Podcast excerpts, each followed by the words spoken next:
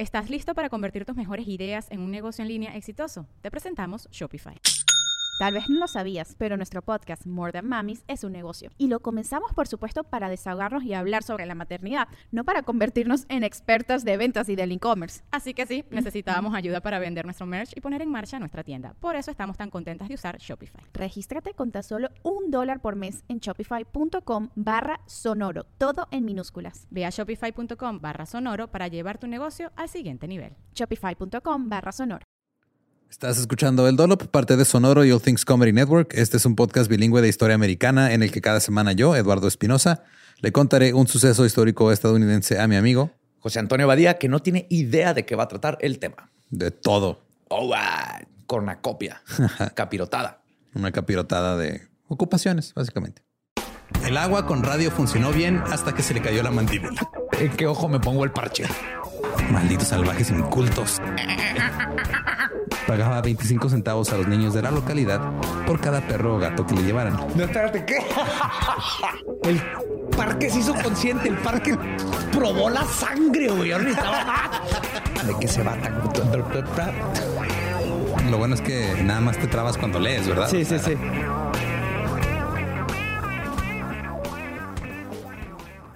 11 de junio de 1864. Owen Kildare nació en una familia de inmigrantes pobres en el Distrito 4, en el extremo más bajo de Bowery, en la ciudad de Nueva York. Su padre, un irlandés, murió tres meses antes de que él naciera. Su madre, una francesa, murió durante el parto. Oh, my God. Una pareja irlandesa lo tomó, eh, eran los McShane. Eh, pagaban ellos 6 dólares al mes por dos habitaciones pequeñas en el sexto piso de una pensión en Catherine Street. ¿Qué tiempos aquello da bien barata la renta en Nueva York? Sí, güey, súper barata. 6 dólares por dos cuartitos este, en un sexto piso sin elevador. Wow. La señora McShane era amable, pero el señor McShane, que trabajaba en el puerto, era un borracho y era pues, un hombre de la época, digámosle. Eh, a medida que crecía, le dieron tareas a Owen, como este, llevarse el, el balde de carbón de la familia para ir a recoger los trozos sueltos que estaban en los muelles cuando descargaban carbón de los barcos. Entonces tú ibas ahí con tu botecito y lo llenabas del carbón que se les caía y lo te ibas a tu casa a calentar todo. También crea carácter. Sí. Owen también recibió la tarea de llevar el balde de cerveza del señor McShane hacia y desde el bar más cercano. En ese momento los bares eran solo para hombres. Y servían cubetas. Sí, güey.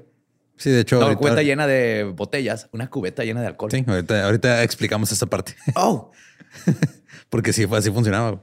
De hecho, este, ahí en, en su momento, cuando los, este, los, los wardens del cuarto distrito querían este, beber en compañía mixta, o sea, llevar a sus esposas, tenían que organizar fiestas improvisadas en, en- o en los techos o en su patio. Bueno, no era patio, era así en, una- en el pasillo de sus depas donde fuera. callejón. Ajá, para poder beber con sus mujeres. Como las quinceañeras Sí. ahora. A estas les llamaban este, growler parties. Mm. El joven Owen transportaba las cubetas de cerveza de un bar a la fiesta. Entonces se iba al bar por chela y los iba a la fiesta a llevarle la cerveza. En ese momento esto se consideraba un trabajo de niños y se le conocía como uh, rushing the growler o llevar, apresurar el growler. El growler era como le decían al balde, donde transportaba cerveza, porque como dices tú, no eran botellas, era un balde literal galvanizado de dos litros que llenaban de cerveza y te lo llevabas. Como los growlers ahorita. No que son más modernos. Simón. Qué bonito. Qué bonitos tiempos. Sí, y como eran, este, o sea, por lo regular ponían un, un palo en los hombros del niño, luego lo cargaban de baldes de cerveza y lo ya se iba así con más de uno. Se Digo, esto duró hasta- como hasta los 80. Que te ibas, pero por la caguama. Simón. Y los cigarros. Pero pues este, a veces eran, había niños que traían hasta ocho baldes de cerveza, güey, así, su palito. ¿Te imaginas? Un niño cargando 16 litros de chela. Me estoy imaginando como a seis niños cargando litros de chela, trayéndomelo a mi casa. Eso es- sería glorioso. Ahora, supuestamente el término growler, que es como conocemos ahora estos recipientes donde vas y te rellenan cerveza, proviene del conflicto constante entre el cantinero que está llenando el balde y el cliente que quería que le llenara el balde. Y como el cantinero siempre estaba gruñón, por eso era el growler. Wow. Ahora, no, no hay manera de comprobar si esto es verdad, Pero, Pero- nos vamos a quedar con esa historia Sí, de aquí en Sí. Forever and Ever. Eh, los chicos que tenían ese trabajo tenían que correr de un lado a otro porque había unos jóvenes más grandes que ellos, que eran las pandillas. El depredador natural de Sí. los niños. Entonces llegaban los, los que estaban un poquito más grandes y este y te chingaban los growlers o te chingaban el dinero, dependiendo de si ibas o venías del bar. Oye, no puedes ganar, no puedes ganar en esos No. tiempos. Más tarde, cuando la policía moral pidió que entrara en vigor la prohibición, se presionó a los funcionarios de la ley locales que quisieran cumplir las leyes relativas a los menores que compraban cerveza. Fue de, ah, ok, o sea, no puedes mandar al niño a comprar cerveza porque ese pedo es ilegal. Entonces lo que empezaron a hacer fue de que cuando un niño iba a comprar cerveza, este, le preguntaban quién lo había mandado y luego sacaron un artículo en el periódico este, con la persona que lo había mandado y el niño, sus datos, nomás para humillarlo públicamente. ¿Al niño? Bueno, al- al que mandó al niño. Ajá, y el niño también, todos. Entonces, a la edad de siete años, Owen se cansó de estar este, moviendo pinches bates de cerveza para un señor que le gritaba. Así que se fue de casa. Dormía en los portales, en las rejillas de las aceras. Finalmente se unió a una pandilla de newsies. Son de los, Los- que venden periódicos. Sí, los newsies, los niños que salen siempre en las películas viejas vendiendo periódicos. extra. Sí. Esta pandilla era este, liderada por Little Tim Sullivan. Little Tim era primo de Big Tim Sullivan. Claro que era primo de Big Team. Big Tim Sullivan eventualmente fue alguien importante en Tammany Hall, que ya hemos hablado de la corrupción de Tammany Hall. Ahora, en Estados Unidos existe esta idea icónica del news en las películas que vemos al niño así, extra, extra, ya las noticias, ay, qué tierno, mijo, la chingada. Read all about it. Eran niños de la calle, güey, sin, sin hogar. Y se acaba a vender periódicos en lugar de pedir, pedir- pedir dinero. Así es. Entonces, este, era básicamente ser este un pandillero chiquito, así en miniatura, güey. Porque pues, obviamente no había leyes laborales en ese tiempo. ¿Pero qué te asaltaban así? "Ey, dime todas las noticias del día. ¿Qué te pasó? Y necesito escribir un periódico. Eh, pues no tanto, pero este, muchos más bien era porque eran hijos de inmigrantes que acaban de llegar, entonces preferían ponerse a trabajar de newsies porque esos ganaban algo de dinero que ir a la escuela. Entonces, usando ese dinero podían ayudar a su familia inmigrante a mantenerse a flote. Muchos vivían en las calles, eh, dormían en los parques, eh, le robaban cigarros y alcohol a quien podían. Básicamente eran niños vagabundos, borrachos, desmadrosos. Hobos de 10 años. Sí. Y este, de hecho, eh, o sea, lo que era común, bueno, ahorita creo que llega a esa parte, es. A la industria periodística le gustaban las cosas como estaban. Ellos no querían este, darle un salario digno y a una persona que pudieran emplear en lugar de darle trabajo a un niño. Entonces, cada vez que alguien se quejaba o que se intent- intentaban hacer algo por estos niños que estaban teniendo una vida difícil, el periódico sacaba alguna nota así como diciendo todo lo contrario, ¿no? Así que lo de ser newsy es lo más chido y, y pues crearon este mito de el newsy es un niño que trabaja y está bien padre. Nuestros niños los tratamos súper bien. Les damos un kilo extra de periódico para que se tapen en las noches. Uy. Eh, de hecho, la vida de un newsy estaba llena de violencia porque tenían que agarrarse a puñetazos para defender sus periódicos y sus centavos y sus esquinas. Porque llegaba alguien más y te madreaba, te quitaba, te robaba tus periódicos y luego se los iba a vender a otro lado. güey. A menudo empezaban a pelear desde que tenían seis años. Se había un lugar que se llamaba News Alley o el callejón de los newsies. Y ahí los niños se reun- reunían porque ahí llegaban a los cantar. Vamos a vender periódicos hoy. Sí, señor. Sí, señor. Pues se ponían ahí a, a recibir los periódicos que les entregaban este, y luego eh, los periódicos a veces también les regalaban algunos ejemplares extras y se peleaban este, porque pues era dinero gratis, güey. Entonces se peleaban entre ellos, se agarraban a madrazos para ver quién se quedaba con esos periódicos extras.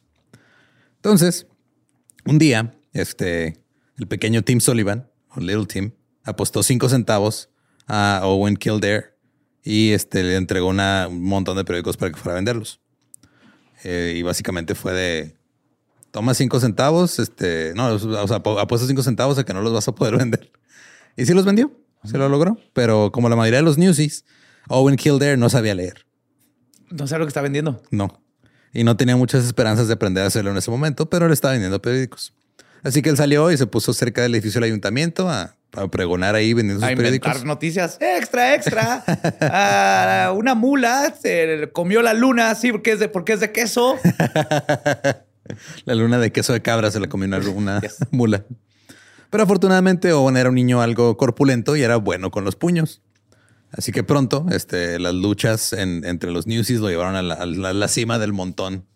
Entonces ya era un, ya era este, un Uber líder. newsie. Sí, güey. Eh, de hecho, este, como otros, como otros muchos newsies, esto significó que eventualmente se iba a convertir en boxeador. No sé cómo no lo vi venir. Ahí estaba enfrente de mi cara. Claro. Sí, todo esto es algo que escribió Owen ya después. Este, yo era de con textura grande, mi cara era del tipo de un bulldog, mis músculos eran fuertes, Mi constitución estaba endurecida por mi existencia al aire libre en todo tipo de clima, y sin saberlo, mi avance en el arte de los puñetazos era observado con entusiasmo, con la esperanza de descubrir en mí un nuevo caballo oscuro para el ring. Entre los hombres que habían seguido mi progreso en el boxeo se encontraban deportistas tan renombrados como Steve Brody, Warren Lewis, Fatty Flynn, Pop Kaiser y otros de igual prominencia. A su debido tiempo me hicieron propuestas. Fui probado apropiadamente con varios boxeadores de tercera categoría y me despedí de la vida de repartidor de periódicos para florecer como un pugilista de pleno derecho. En poco tiempo comencé a tener mayores ambiciones. Era el tiempo de las bolsas más pequeñas y de más peleas. O sea que los premios eran pequeños, pero eran un chingo de peleas. Y decidí pelear a menudo para acumular dinero rápidamente. Tenía unas vagas ganas de querer tener mucho, de tener la sensación de ser poseedor de un fajo de billetes. Y siendo este el único camino que se me abría hacia esa meta, estaba deseoso de recorrerlo. Necesitaba ese fajo porque ya tengo mis cobijas de periódico, los billetes de almohada y mi montage con, growlers subiendo escaleras. I am the tiger. en su adolescencia peleaba en combates a puño limpio frente a los hombres y jugadores que o estaban enfiestándose en, el área de Bowery o que estaban buscando este, trabajadoras sexuales. Entonces llegaban ahí, este, estaban buscando chelas o, mujeres y veían a güeyes peleándose y les aventaban lana. Las peleas se llevaban a cabo en salones y bares como el Champions Rest o el Billy McGlory's Armory Hall en Hester Street. Y el Armory Hall era el lugar predilecto a los gangsters de los distritos cuarto y sexto y del Bowery, así como de ladrones carteristas y algo que se les conocía como knockout drop artists. Ajá. Que básicamente el knockout drop es una gotita que te echan en el drink y te apendeja, te, tumba y te roban las cosas. Desde entonces. Desde entonces. Ahí era más por este lana, por dinero que por otras cosas, pero era que llegaba, te echaban algo en la bebida y te robaban todo lo que traías. Rara vez pasaba una noche sin media docena de peleas sangrientas y no era raro ver a alguien drogado, borracho, este, caminando ahí, tambaleándose. Le hacía el cliché del borracho con los bolsillos este, al revés de que le robaron todo y era, era común verlo ahí en esos tiempos. Eh, también era común que los gorilas que trabajan ahí con McGlory, que eran, pues eran también exboxeadores, güey, gigantes, los agarraban y los aventaban a la calle. Sí, órale, güey, ya no tienes dinero, ya lárgate. O sea, me estás diciendo que eran buenos tiempos. Sí. Cuando caían a la calle, eh, sus bolsillos eran registrados ahora por la gente que estaba afuera y, y había vagabundos y otros pequeños niños ahí, este, que todavía no les dan sus periódicos del día siguiente, entonces iban ahí también a robarle al borracho. Es que qué escena, güey. Sales, hay un tipo con su sexo servidora viendo una pelea, niños robándole las bolsas a la gente, otros con este, cubetas de cerveza para el papá. No solo les roban las bolsas, les roban toda la ropa, güey. A veces los dejaban desnudos en la, ahí en, la banqueta, güey. Arriba de las alcantarillas. McGlory's también era un lugar conocido por sus trabajadoras sexuales travestis lo que lo convirtió en uno de los lugares más conocidos de la ciudad para encuentros homosexuales. McGlory empleaba a media docena de hombres que vestían ropa femenina y circulaban entre la multitud cantando y bailando. Y mientras tanto estaba la música a cargo de un conjunto que tenía un piano, una corneta y un violín. También ahí había pelas de exhibición. Si entrabas ahí a McGlory. Sí, güey. Eh, llegabas desde la calle a través de una puerta que conducía a un pasillo largo y estrecho con las paredes pintadas de negro y nada de luz. Porque pues era, o sea, era un bar, pero era la casa de este güey. O sea, te metías así a escondidas. Unos 15 metros más abajo en el pasillo estaba el salón del bar y más allá estaba el salón del baile y estaban sillas y mesas para unas, este, que le cabían como 700 personas al lugar, güey. Está enorme. Había un balcón que rodeaba los dos lados del salón con palcos separados por cortinas gruesas reservados para los mejores clientes, que generalmente eran, este, pues gente que venía fuera de la ciudad porque quería eh, tirar fiesta y traían dinero y las bebidas eran servidas por camareras guapas. Ahora, las peleas podían durar solo unas pocas rondas, pero las que atraían apuestas este, de mucho dinero eran las que duraban más y eran más brutales. Que hubiéramos platicado antes, que antes duraban. Hasta, que, alguien ya no pudiera. Sí. Eh, duraban hasta que unos luchadores ya no podía mantenerse en pie, a veces hasta 40 rounds o más. Kildare pasó muchas noches luchando en el ring, este, eh, rompiéndose los nudillos, destrozándose las orejas y lastimándose los ojos, pero estaban prioridad las armas. Era box. Lo único que estaba permitido era morder, arañar, asfixiar, desgarrar y golpear.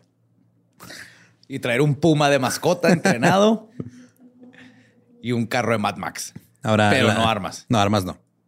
Eh, la pelea no terminaba hasta que un hombre quedaba inconsciente o decía ya no quiero. Que decir ya no quiero era así, güey, cobarde. Sí, sí. ¿Cómo no te atreves? ¿Cómo te atreves a no dejar que te dejemos inconsciente? Eh, Owen Kildare disfrutó de la fama como boxeador ganador en el Lower East Side, pero su caída en el ring o lo que provocó este, que empezara a tener problemas era que tenía un terrible temperamento. Escuchaba las instrucciones dadas antes de la pelea y las cumplía durante dos o tres rondas, pero luego perdía la cabeza y todas las reglas, instrucciones, límites de tiempo salían por la ventana y atacaba como un animal salvaje el que tuviera enfrente. Güey.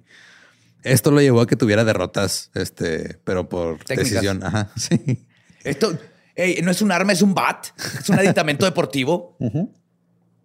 Y se sabía que su temperamento había sido igualado por un boxeador de Pittsburgh que se llamaba eh, Tommy Gibbons, perdón. Entonces, este, sabiendo que sería una gran pelea poner estos dos animales uno frente al otro, le pagaron para ir a Pittsburgh a pelear contra Gibbons. Después dijo, cito, eh, Gibbons nunca había sido derrotado en su propio estado y los promotores estaban ansiosos por encontrar un bruto más vicioso que él para vencerlo. Fui elegido para esta misión. Nosotros pesamos 140 libras, este encuentro duró 27 asaltos y la humanidad de nuestros padrinos y patrocinadores nos impidió ir más allá. Nuestra condición física fue la causa de conmover esa humanidad. Estamos manchados de sangre, un brazo roto, una oreja desgarrada, un corte desde el ojo hasta la parte inferior de la mejilla. Fue lo que constituyeron las principales lesiones de Tommy Gibbons. Yo fui dañado en la medida de dos pulgares rotos y una nariz rota, sin mencionar desfiguraciones menores. Ah, sí. O sea, tenían dos pulgares rotos este güey, y el otro tenía un brazo roto y de repente nomás este, eh, los promotores dijeron, güey, ya, hasta aquí, por favor. Deténganse. Sí, porque ellos iban a seguirle, güey.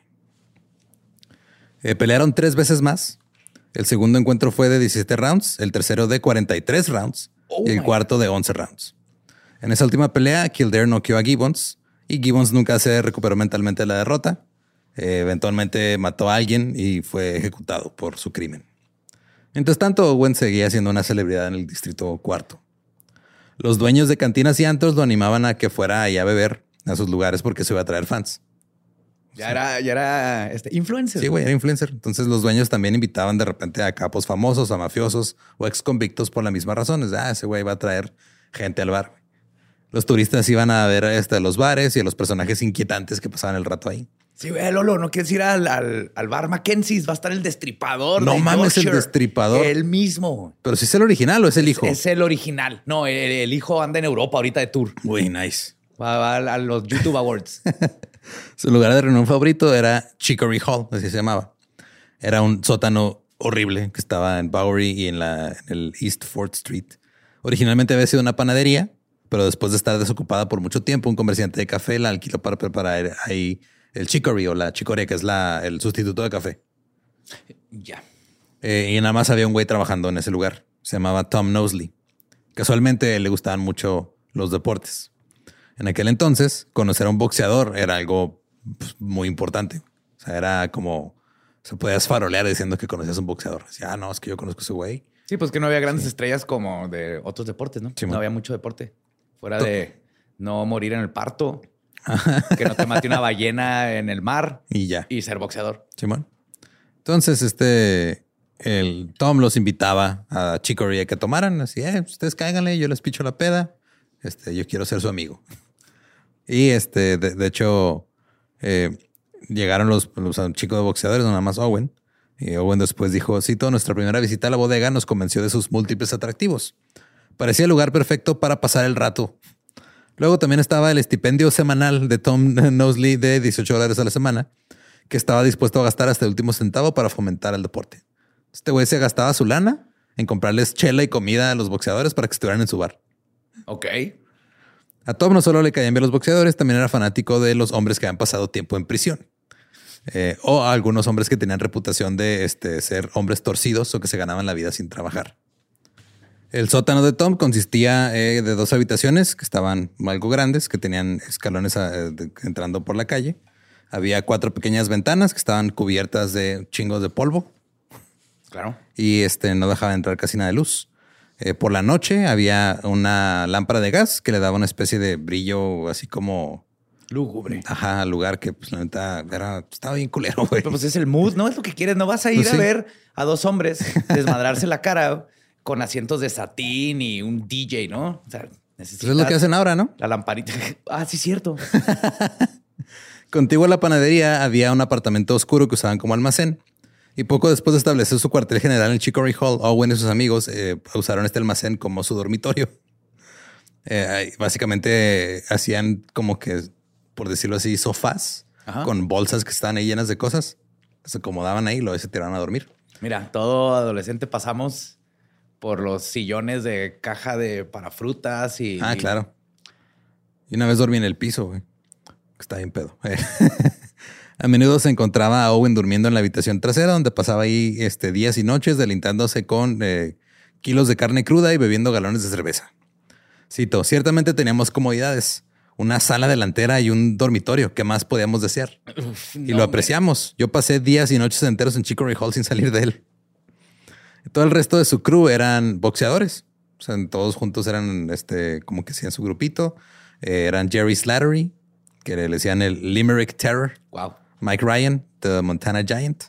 Tom Green y su hermano Patsy Green. Y Charlie Carroll. Eran como que los, los grupitos ahí. También había dos adolescentes que se juntaban con ellos de repente, nomás andaban ahí como que este, queriendo meterse al grupo. Los groupies. Sí, eran Lamby y Rags. Yeah, mi Rags, ese es el bueno, güey. Pues básicamente es, el... que te consigue ahí cigarros. Borreguito y este, o corderito y trapos. trapos. Semitrapos. Entonces, cuando le pagaban a Tom los sábados, eh, dos o tres de los boxeadores lo acompañaban a recoger su cheque, bueno, su dinero, y luego iban por carne y cerveza, y así pasaban las semanas. Este lugar también era un destino importante para los habitantes de los barrios marginales de la parte alta de la ciudad, que acudían a observar a los lugareños. Oh, mira, mi amor. Ahí está un pequeño niño. Eso si te les acercas te roban. Así es. Tómale foto. hey, niño, no te muevas como por 25 minutos. Vamos a tomar una foto. Sus elegantes este, carruajes tirados por caballos se alineaban en la manzana llena de suciedad. El Lower East Side había traído durante mucho tiempo a gente elegante pero realmente creció como un destino turístico a finales del siglo XIX. Aburridos por las restricciones de los modales victorianos, estos, estos hombres se sentían cada vez más aislados del mundo real detrás de las cortinas de sus casas. Así que los habitantes de la zona iban en masa al centro para ver cómo la clase baja vivía sus horribles vidas. En Greenwich Village se juntaban en bistros y casas de espagueti, que suena como mi lugar favorito de la vida. sí, sí, sí, sí. Cuéntame más de estas casas de espagueti. Por dime que eran niños italianos. Eran porque sus deditos podían hacer los penes, así la pasta. hágale hoyos a toda la pasta, eh, mijo. Básicamente eran los, o sea, antes de que hubiera restaurantes italianos formales, o sea, había casas de señores o señoras italianas que hacían espagueti y lo vendían, güey. Eran como fonditas italianas, güey. Pásela a la fondita. Entonces, este, iban los ricos ahí con la esperanza de vislumbrar artistas y bohemios auténticos. Oh my God, es gentrificación. Eh, en Chicory Hall, elegantes damas y caballeros se sentaban en cajas de queso, sillas abolladas, baldes volteados o barriles de harina y otros asientos improvisados, mirando cómo Owen y otros organizaban peleas en un escenario improvisado. Oh, ayer vi unos pelajustanes peleándose. Yo estaba arriba. ¿De qué crees, güey? ¿De qué crees? Es un balde, güey. Le dicen growler. Un growler. Ah, de ahí se toman la cerveza, mamón. Y todavía olía así como a cerveza. A cervecitos. Esa cerveza fea, ¿verdad? Esa que toman, de la que cargan los, los chiquitos esos, los niños. Sí, sí, los niñitos. Ay, no, no. Me siento tan apegado ya a mi cultura, a lo mundano. Ay, sí, a veces hay que darte un baño de lo mundano. Eh, de hecho, también había un circulito que dibujaban con gis ahí está cerca de las escaleras. Ese círculo era para que los visitantes pusieran dinero. ¿No más? Ajá. ¿Como propina? Sí. Y ellos volteaban a ver cuánto dinero habían puesto y dependiendo de cuánto dinero habían puesto, era a ver qué tan bueno ponían el show. a ver qué, tan, qué tan fuerte se agarran a madrazos, dependiendo de cuánto dinero había puesto la gente. Cotízate. Sí, claro. La reputación de Owen Kildare como luchador aumentó en Chicory. Se hizo conocido como un hombre que lucharía contra cualquier, ah, cualquier hombre o cualquier cosa. y todos vinieron y él luchaba contra ellos. O sea, eran, hay un güey allá, güey, en el Bowery que tú vas y se agarra madrazos contigo. No sabes, se pelea contigo con gallina, se peleó con un, con un alce y un roble. El roble se defendió todo el tiempo. en un momento se preparó para enfrentarse a Mickey Davis, quien era el campeón de, de, peleas rudas y violentas en Nueva York. Y las condiciones de su reunión fueron las siguientes. Cito, nos encerraron en una habitación con el privilegio de usar cualquier medio para derrotarnos unos a otros, además de las armas.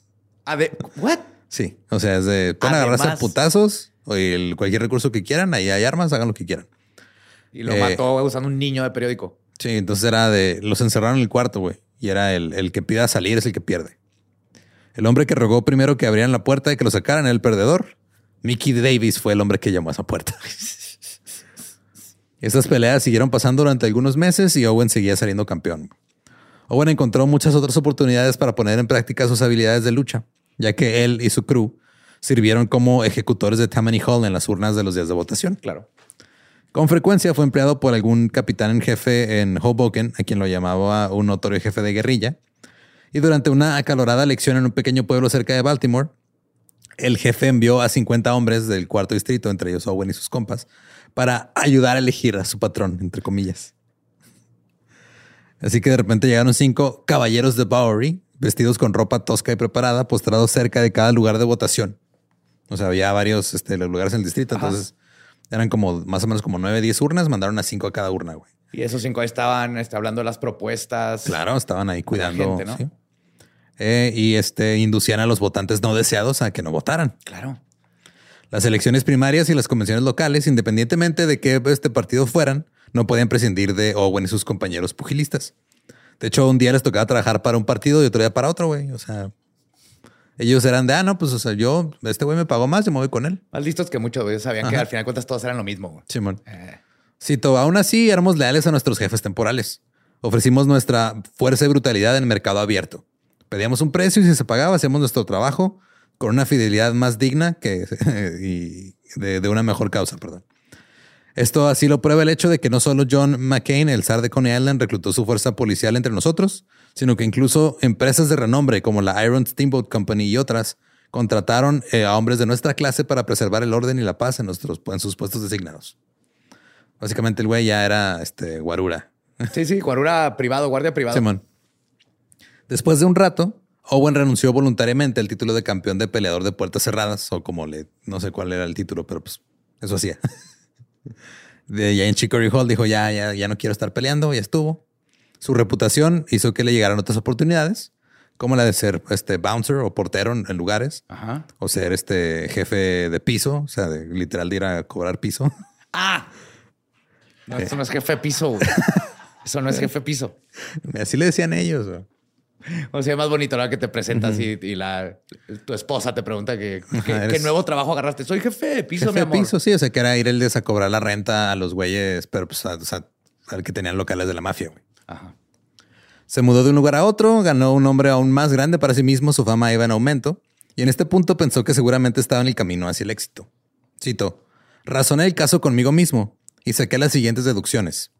Era temido por mi brutalidad, tenía más dinero que nunca, Llevaba ropa bien hecha, aunque llamativa. Las quejas de la envidia de mis compañeros menos afortunados cantaban como un dulce estribillo en mis oídos. Yo era fuerte, vicioso y saludable.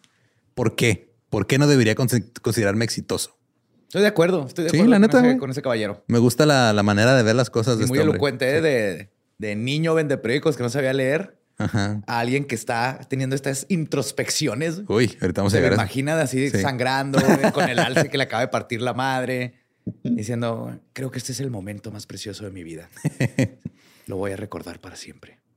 Una noche salvó a un hombre de una paliza que están poniendo unos pandilleros y fue recompensado con un cachorro bulldog llamado Bill. Cito, dejé caer el cachorro al catre y tenía la intención de observar cómo se adaptaría a su nuevo entorno. Primero se agachó y me miró fijamente. Llegó al borde de la cama y soltó un pequeño gemido. Tenía la intención de agarrarlo por el cuello y tirarlo al suelo. Pero cuando mi mano lo tocó, se sintió tan suave y cálido que le dio unas palmaditas. Esa noche fui al bar a la hora acostumbrada e hice mi trabajo también como antes. Sin embargo, en momentos pensaba en el pequeño en la habitación. Oh my God, me va a hacer llorar. no sé, que esta era, era, como Disney. Pero es el dolor. No, José, no. no. Con el paso del tiempo se hizo más cercano con su perro. Después dijo, Cito, era una sensación nueva y desconcertante para mí percibir, percibir que un ser vivo estaba tan complacido con mi apariencia. Era una bienvenida nueva, extraña, quizá no del todo desinteresada, porque la leche y las cosas buenas para comer generalmente venían conmigo. Pero aún así, mucho más pura y sincera que un saludo o una invitación a beber de mis compañeros. Owen comenzó a pasar más tiempo en casa gracias al perro. Luego comenzó a arreglar el lugar y lo convirtió en un, hogar. Este ya. ¡Es un perrito! sí. Las paredes que están así todas feas, le pudo empezar a poner cuadritos, empezó a decorar. su camita. Sacaba a Bill a pasear. Bill tenía su collarcito brillante. Y Owen de repente escuchaba a otros en la calle bromear. Hey, ¿cuál es el perro? en esta época, la reforma barrió la ciudad de Nueva York. De repente, todos los salones y bares estaban cerrados y Owen estaba buscando trabajo. Ganó algo de dinero llevando a los habitantes de los barrios, barrios bajos como guía turístico. O sea, a dar a él guiaba a los güeyes que iban a verlo antes a los bares. Y este también como guardaespaldas de gente rica.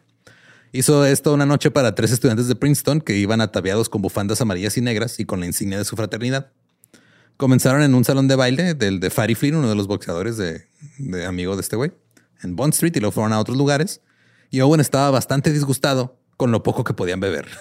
Estos güeyes no aguantan ni Novatos, madre. ajá. Si no aguantan nada de alcohol, así que les dijo, güey, por favor, no están aguantando, no se pongan tan pedos, no quiero estar yendo con ustedes porque eso va a arruinar el tour.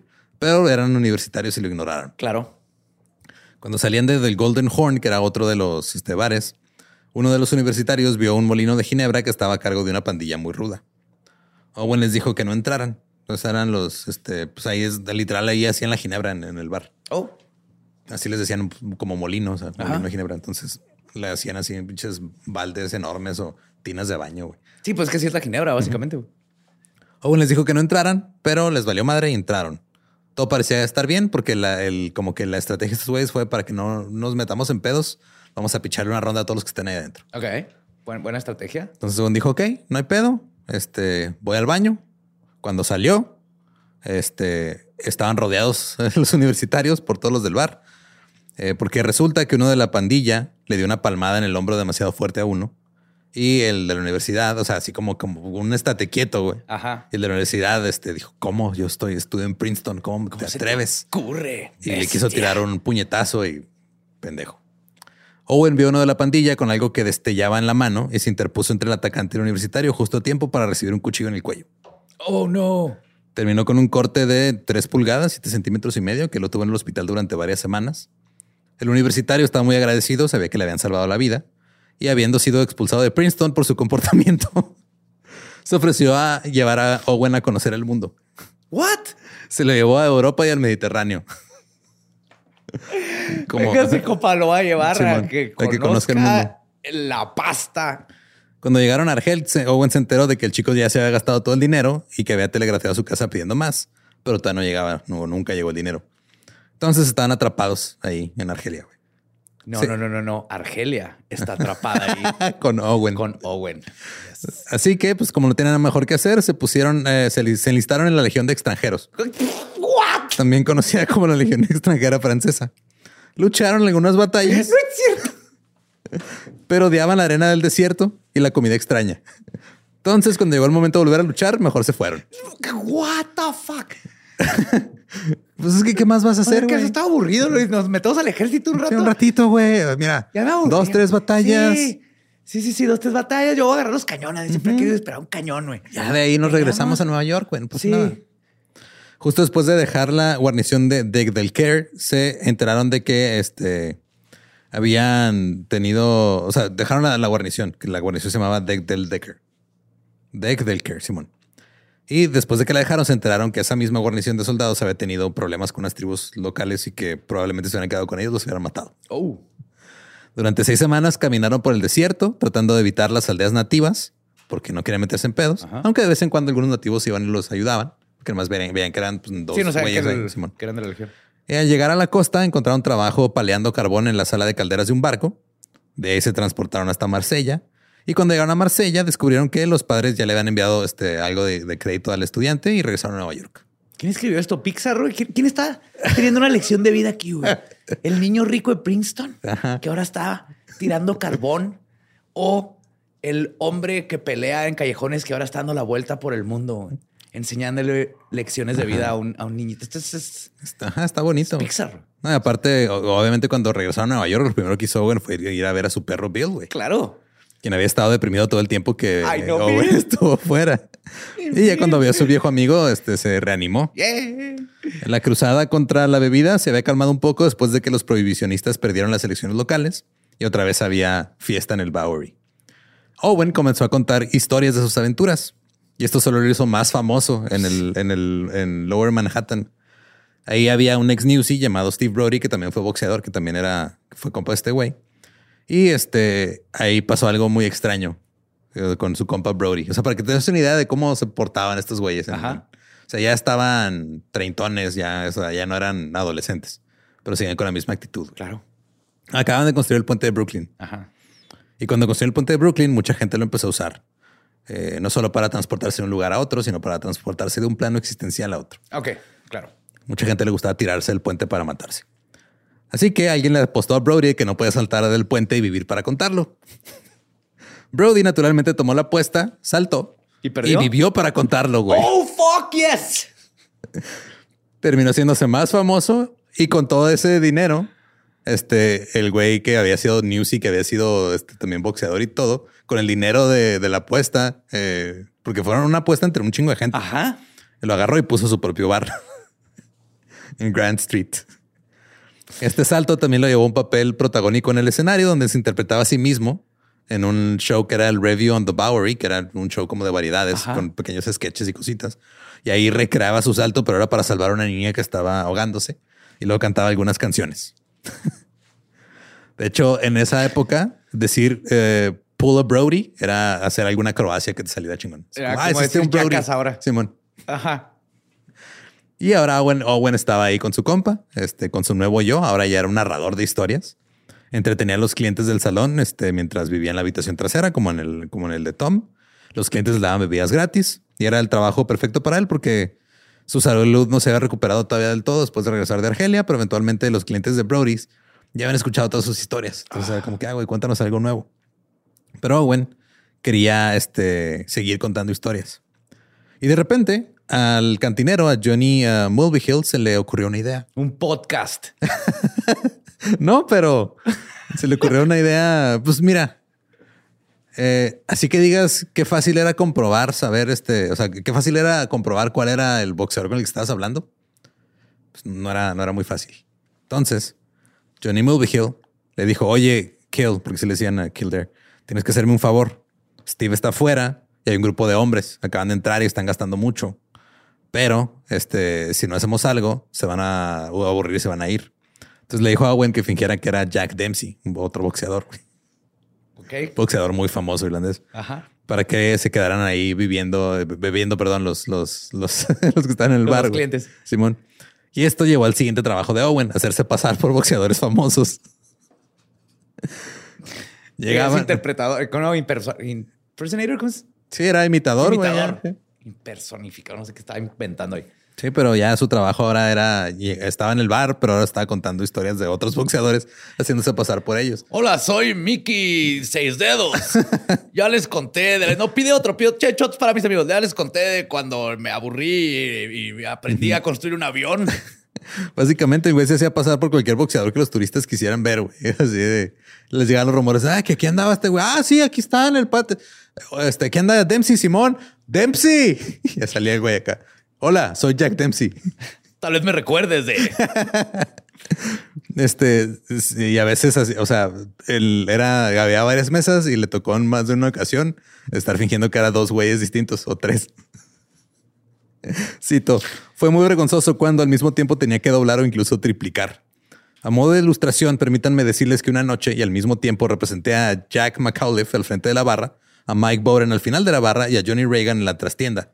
Todos pugilistas y campeones conocidos en su clase. Mis audiencias fueron especialmente molestas esa noche, eh, fijándose en detalles y fechas y manteniéndome al borde de la aprehensión por temor a que mezclaran mis identidades. Como que yo siento que también es de que, güey, o sea, obviamente este güey no es, pero vamos a ver. Ah, ¿Qué tanto lo podemos ajá. Vamos a tratar de quebrarlo, güey. verga, estar en esa... Sí, sí, y Brother fue mi favorito, pero creo que no le llegué, ¿sabes? No estaba 100% en mí. Espero que la próxima me pidan a Shakespeare. Creo que ya estoy listo para... Ya estaba listo. Y la era de fingir la vida de otros boxeadores famosos llegó a su fin, porque Brody y Owen se pelearon. Así que este Owen se dirigió al Barney Flint's, que era una taberna afuera de Chinatown.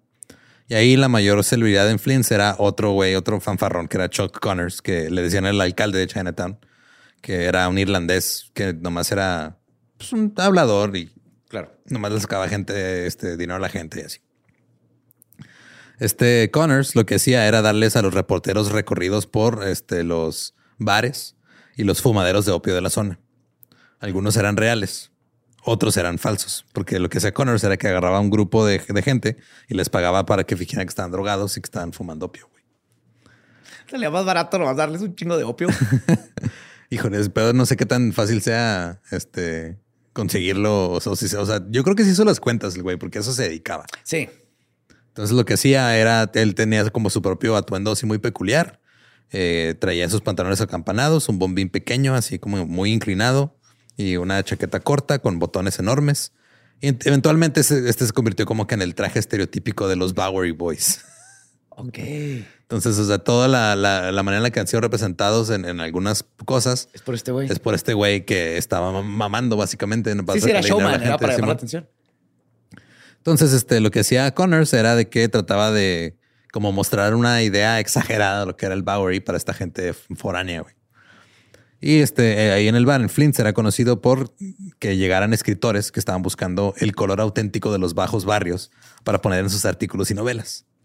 Entonces, lo que hacían los, los que trabajaban ahí en Flint o los chicos que andaban ahí cerca es de que, ah, eso es lo que quieres, pues lo que te voy a dar, güey. Empezaban a, a fingir que eran más pobres, actuar este, como que más violentos o más este, analfabetas. o, sí, güey. Y empezaron a, los, los escritores empezaron a reportar esto y la imagen del Bowery se fue haciendo como que una caricatura de sí misma. Eh, de hecho, Owen después dijo, el dialecto del East Side no abunda en, jerga. Todo lo que hay en él ha sido absorbido de otras fuentes. Pero este, porque para acuñar una frase alguien tiene que tener tiempo de inventarla y probarla. Y en el ISA no tienen tiempo para eso. Ni siquiera se pueden tener tiempo para estudiar. Eso explica las expresiones poco gramaticales y las oraciones caprichosamente retorcidas, pero la jerga idiota y las acuñaciones forzadas de palabras que se deslizan en las lenguas en mi pueblo son invenciones de los escritores. Luego llegó otra ola de moral, barrió con la ciudad. Llegó el departamento de, vicios, el Vice, a tomar medidas enérgicas contra todos los establecimientos un bar llamado The Slide, que era el más bajo de los bares bajos, así de mala muerte. Era el bar de mala muerte los bares de mala muerte. Fue investigado, fue cerrado, el dueño fue puesto en la cárcel y esto condujo a un efecto dominó y todos los salones y bares empezaron a cerrar sus puertas. Pero se empezaron a abrir otros nuevos. Claro. Abiertos por políticos. Ah, qué coincidencia. Ajá. Así es como Owen Kildare se encontró en el establecimiento del honorable Michael Callahan de la legislatura estatal y ahí es donde estaba un día con Jack Dempsey, con el que había impersonado una vez, y Frank Casey. Entonces Frank le dijo, güey, ya estoy harto de la vida. Ya no quiero fanfarronear. Ya estoy harto de ir contando historias y estar nada más sacándole dinero a borrachos. Quiero un trabajo real. Al principio los otros dos pensaron que estaba bromeando, pero no estaba bromeando. Vámonos a cazar marfil a África. Vamos a recolectar fresas. Así es. Se pusieron a pensar, decidieron reconvertirse en recolectores de fresas. Obviamente primero tenían que juntar el dinero para viajar a los campos de fresas. Claro, sí, sí. Así que hicieron algunas este, peleas en los barecillos entre ellos, recaudaron este 6 dólares entre los tres. Eh, y luego Casey fue y a mí. yo dejé de actuar para, pero tuve que regresar al box para poder piscar fresa, porque eso es lo que verdaderamente he querido toda mi vida. Ese es, mi llamado, mi llamado. Sí, desde que conocí a Billy, Billy se merece una mejor vida y en el campo va a estar bien contento. Ahí andaba, güey. Entonces pues, se pusieron a, con este Frank Casey habló con un, eh, un, hobo de que le decía cómo llegar a donde querían ir, güey. Claro que le preguntas a un hobo, pues güey. ellos saben dónde sí. ellos saben a qué tren te subes y a qué campo llegas. Entonces tomaron un ferry para salir de la ciudad, los subieron a los trenes. O al menos lo intentaron, porque Owen y Jack nunca pudieron hacer la conexión a otro tren y terminaron caminando de Hoboken a Newark. Ya cuando llegaron a Newark o Nueva Jersey tenían mucha sed, pero el agua que les dieron sabía raro, así que mejor este, les dieron una cerveza y empezaron a pistear. Horas más tarde estaban hasta la madre en las calles de Newark. Así que dijeron, vámonos caminando a Filadelfia. Pasaron un día y una noche durmiendo en las calles afuera de, de Filadelfia mientras estaban buscando sus fincas de fresas. Gastaron todo su dinero en comida y nadie les decía dónde estaban los malditos campos de fresas. Así que este, finalmente, sin comida, cansados, este, se subieron al tren y regresaron a Nueva York. Dejaron su sueño de ser freseros. Sí, güey. Qué triste. Luego volvieron a la vida en Callahan's. Se pasaban los días este, fanfarroneando, transeando a la gente. Eh, luego, por diversión, les ponían el pie a los peatones para que se cayeran. ¿No más? Digo, seguían siendo adolescentes. Era, ah, sí, mira, lo va a sacar este güey. Simona, mira ese güey, ah, pendejo. Ah, lo patean y se cae. También este, les, les gustaba mucho aventarles frutas y verduras podridas a la gente que iba pasando. Eso creen, pero la, verdad es que están extrañando las fresas o era su forma de sacar ese sueño que nunca se cristalizó en sus corazones. Estaban siendo adolescentes. Un día, este, un hombre que iba saliendo del bar, Skinny McCarthy. Skin McCarthy. Skinny. Skinny. Sí, el flaco McCarthy. Que no podía contener su licor, güey. Daba pasta a su madre. Se tropezó y chocó contra una mujer. Una mujer muy pequeña. Chaparrita. Se cayó la mujer y luego volteó a ella a ver a estos tres güeyes que estaban ahí. Y les gritó, ustedes son hombres. Oh, yes. Y en ese momento, sin siquiera pensarlo y sin saber por qué, Owen se acercó, le dio un chingazo abajo de la oreja a Skinny McCarthy. Lo dejó tirado inconsciente en la acera. Nadie de los otros sabía qué hacer. Todos estaban viendo a Skinny ahí tirado y se le quedaron viendo a Owen. Así que, güey, ¿qué pedo? Ajá. Y sin entender muy bien por qué estaba haciendo lo que estaba haciendo, Owen tomó el brazo de la mujer y se la llevó. Cito. Supongo que será mejor que camine una dos cuadras contigo porque creo que este, eso es lo mejor. Ese empujón igual no te lastimó, pero estaban todos borrachos y podrían volver a chocar contigo. Caminaron juntos un rato. Ella lo interrogó sobre su vida. Ella resultó ser maestra de una escuela cercana. Él la acompañó todo el camino de regreso a su pensión y cuando llegaron le dijo que no debería regresar y pasar el rato con su pandilla de idiotas. Él dijo, güey, ya, o sea, eres un, eres un hombre, deja tus compas pendejos. No mames, esta mujer va a tener un paraguas. se lo va a llevar a cuidar niños Inglaterra, güey. La mujer le dijo, según lo que sabemos, eh, por lo que me ha contado sobre usted y por lo que he visto de su vida en la calle, eh, me temo que no es del todo imposible que uno de estos días se encuentre en serios problemas. Y señor Kildare, puede estar seguro de que las prisiones están llenas de hombres que se convencen cuando es demasiado tarde de que este tipo de conversación vale algo. Dice que no sabe dónde más ir. La tarde es hermosa, hay parques, está la orilla del río, está el puente de Brooklyn donde uno podría sentarse y pensar. Eh, lo siento mucho por ti, lo siento mucho. Intenta ser un hombre, un hombre que tiene más que fuerza y músculo. Owen caminó de regreso a Callahan's, pero no entró. Antes de llegar al bar, cruzó la calle, lo vio desde el otro lado, se fue a casa, Oh, tomó a su perro y se fue a dar un largo paseo. God. ya necesitamos esta historia en el todo loco. Nunca volvió a Callahan's, al menos no como un holgazán estafador. Todos los días Owen se encontraba con la maestra y le acompañaba a casa de su trabajo en la escuela. Por primera vez en su vida, Owen estaba enamorado. A través Segunda.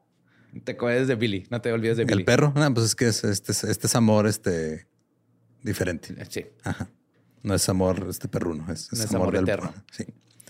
Y a través de los ojos de ella, él comenzó a darse cuenta de que él era, cito, no solo un don nadie, sino una cosa despreciable, sin el menor reclamo por el título más grandioso, hombre. No se podía negar el hecho. El alguien se había caído. Tristemente se había caído su caballo y su castillo de naipes había sido hecho añicos por una pequeña maestra de escuela. Owen sobrevivió por un tiempo cobrando préstamos de gente que le debía dinero y rápidamente se dio cuenta de que sí dejaba de ir a lugares parecidos a Callahan's o otros bares. Tendría dinero. Si su dinero le duraba más. No. Luego comenzó a hablar con algunos de sus amigos ricos porque tenía amigos ricos que, que eran ya habituales de los bares y todo, que les decían, ah, güey, es que quiero ponerme en forma, güey, ¿qué, qué hago? ¿Qué pedo tú? que estás mamado acá? Tú. Pues que era mamado de trabajo y Ajá. golpes, ¿no? Y básicamente se convirtió en su entrenador personal. Entonces ya tenía sus, sus clientes, este, que eran pues gente que nomás quería verse fit. Sí. Eh, cito, esto lo, lo dijo un, un doctor, güey. Recuerdo a un, a un paciente que estaba preocupado por un exceso de lonja. el paciente de esta lonja re- Para que te sepas el, el tipo de cliente que, que era este güey, a la lonja le dijo el embonpoint. Ah, El embonpoint es lonja en francés, güey. ok. Sí. Es que traigo mucho embonpoint, doctor. Pero él no creía en las prescripciones de su médico, sino que prefería el sistema de cultura física del profesor Kildare. Ya es profesor Kildare. Así le decían, güey. Era un hombre de mucho peso eh, y en los, tanto en los asuntos públicos como en la carne. O sea, era un güey importante gordo. Unos 250 kilos en carne, si no mal no recuerdo. O sea, que están exagerando, pero eran como... Claro. Sí, o sea, está- estaba gordo, güey. Durante una larga asociación de muchas mañanas, eh, unas, una audiencia selecta, incluidos varios repartidores de periódicos, algunos policías y yo que lo atendí, tuvimos el edificante espectáculo de ver a estos kilos que se negaban absolutamente a derretirse, correr por la plaza como locos a las 5 de la mañana, con Owen y su perro ahí a un lado, güey, dándole instrucciones.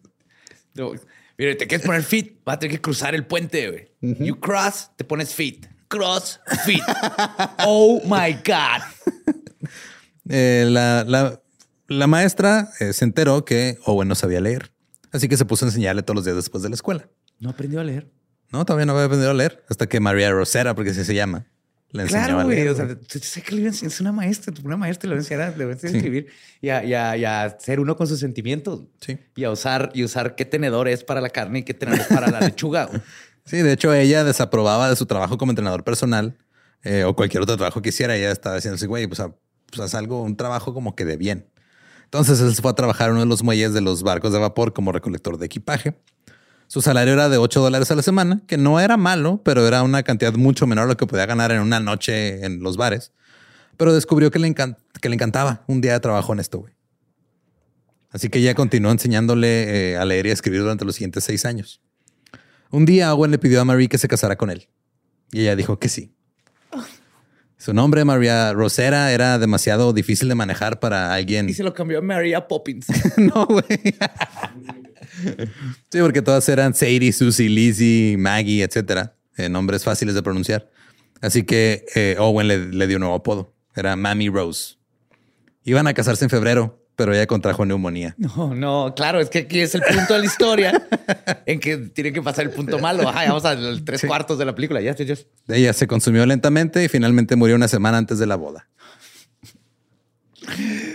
Owen no podía trabajar, eh, estaba en duelo. Claro. Durante algunas semanas tuvo que resistir la tentación de volver a la vida anterior en Bowery, pero no lo hizo. Consiguió un trabajo como lavaplatos, continuó buscando un mejor trabajo. Entonces un día, eh, esperando eh, a, alguien en una casa de huéspedes que le tenía como que, ah, güey, yo sé este, quién te puede dar jale y todo, iba a ir a hablar con él eh, vio en la parte inferior del Evening Journal un periódico titular que decía concurso de historias de amor verdadero de The Evening Journal. Y lo tomó y leyó la historia ganadora. Y dijo, esto no está tan chido. Yo puedo hacer mejor. Yo puedo hacerlo mejor. güey". Dice que recogió un trozo de papel del suelo, que estaba lo suficientemente limpio como para escribir en él. Ahí escribió su historia, 750 palabras. Y este resultó que este concurso era un concurso que hacían muy seguido. Lo mandó y tres días después su historia estaba impresa como No. la historia ganadora del día. Ya es escritor. Sí, su escritor. Este, y recibió un cheque. Luego envió esa misma historia a la revista McClure, eh, que se la aceptó y se le, le pagó una parte, pero luego se la devolvieron y dijeron, güey, es que está demasiado real. Wow. Sí, tu historia de amor, pues había escrito sobre, sobre Mama Rosie. Luego lo vendió nuevamente tres días después al Sunday Press. El editor lo invitó a convertirse en un colaborador del periódico. Así que ahora era un escritor para el periódico, hacía cuentos editoriales y artículos especiales. Estás mamando, no mames. Pero siempre extraño su sueño de recolectar fresas. Fresas. Es lo único, o sea, es lo único que no ha hecho, güey, Lo recolectar único fresas. que se perdieron en fucking era New Jersey. Un día el Sunday Herald publicó una historia. En la historia tenía el titular Cómo ser un caballero con 10 mil dólares al año. Esta historia fue escrita como una queja, explicando lo difícil que era ser alguien en la sociedad con tan poco dinero. Owen pensó en su vida en el Bowery y en el East Side y cómo todos lograron sobrevivir con menos de 10 mil dólares. Y rápidamente escribió un artículo y lo mandó al periódico. El artículo se titulaba Cómo ser un caballero con 3 dólares a la semana. Uy. Al principio el editor pensó que era una broma. Y Owen fue llamado a su oficina para explicarle, es que explícame cómo alguien puede vivir con tan, tan poquito Con- dinero, güey. Yo no sé. yo Así no- de sorprendidos estaban.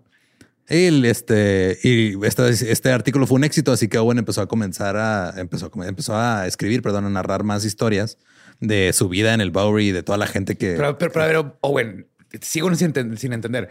Pero cuando tienes que volverle a poner gasolina a tu yate, güey, ¿cómo le haces si nomás ganas tres dólares? ah, has intentado no tener un yate. No, güey, no digas estupideces.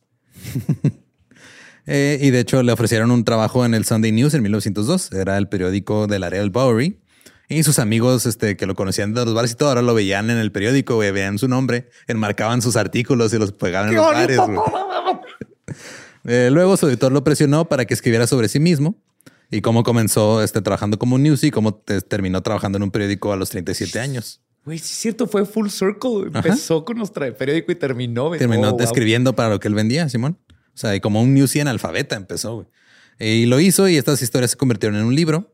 El libro recibió críticas muy favorables y escribió tres libros más sobre su vida en The Bowery. Llegó a ser conocido como The Bowery Kipling y eventualmente se casó con alguien más.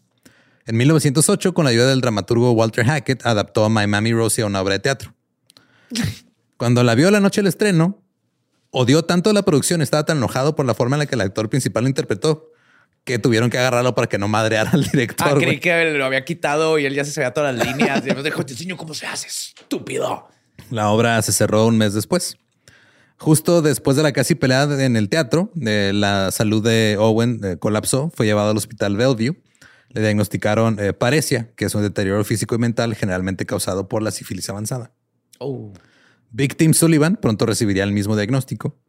Y Owen nunca se recuperó. Pasó la mayor parte de sus últimos tres años en las salas de psiquiatría de Bellevue y en el Hospital Estatal de Manhattan. Cuando murió en el Hospital de Manhattan en Wards Island en 1911, los periódicos de Nueva York publicaron largos obituarios que contaban la historia colorida de su vida. Y en 1915, William Fox, quien también había crecido en el Lower East Side, que fue uno de los primeros cineastas de esa época, produjo una película muda adaptada en la obra de Kildare. Hay una película basada en él. Hay una película muda basada en él. Todo esto me lo he imaginado con The Rock. Ándale, güey. Con The Rock, ahí con la maestra, aprendiendo a leer, y con su perro. Y esa es la historia de Owen Kildare, el autor boxeador. Impresionante, holy shit. Está muy bonita, güey, esta historia. Sí, esas pocas que terminan bien. O sea, digo, murió joven, pero... Sí, por falta de antibióticos, básicamente. sí, güey. Y, o sea, también su... O sea, era... No era este, raro para la época que alguien muriera a los 40 años. No, pero era raro para la época alguien así tan... no sé cómo decirle. Era un gigante gentil. Yo la neta yo me lo estaba imaginando más como Michael Clark Duncan, pero creo que The Rock también se vale. Ah, sí, también Michael Clark también podría ser. Yes. Ay, güey, pero, Michael, pero Michael Clark Duncan. Pero es que no la van a comprar con Michael Clark. Es que aparte tiene que ser este mitad irlandés, mitad, mitad francés, güey. O sea, tiene que ser un. Fuck, ok, regresamos. Este, sí, Colin Farrell. Pero se tiene que poner muy mamado. Pues ya se puso de The Penguin. Vamos a hablar esto detrás. Este, Paramount y Netflix y HBO, todos pendientes, por favor.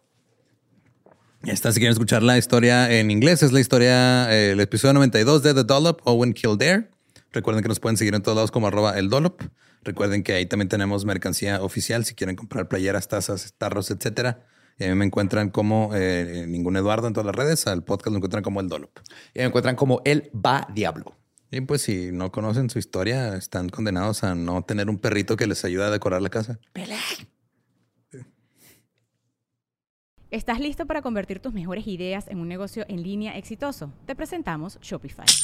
Tal vez no lo sabías, pero nuestro podcast More Than Mamis es un negocio y lo empezamos por supuesto para desahogarnos y hablar sobre la maternidad, no para convertirnos en expertas de ventas y del e-commerce. Así que sí, necesitábamos ayuda para vender nuestro merch y poner en marcha nuestra tienda. ¿Y cómo suena con Shopify? Llegó otra venta. Shopify es la plataforma de comercio que está revolucionando millones de negocios en todo el mundo. Ya seas un emprendedor desde tu casa o desde donde sea, Shopify es la única herramienta que necesitas para iniciar, administrar y hacer crecer tu negocio sin dificultades. Con Shopify puedo gestionar pedidos, envíos y pagos desde cualquier lugar, brindándote toda la información y estadísticas de tus ventas al detalle. Regístrate para un periodo de prueba con tan solo un dólar al mes en shopify.com barra sonoro, todo en minúsculas Ve a shopify.com barra sonoro para llevar tu negocio al siguiente nivel. Shopify.com barra sonoro. Lucky Land Casino asking people what's the weirdest place you've gotten lucky. Lucky? In line at the deli, I guess. Aha, in my dentist's office.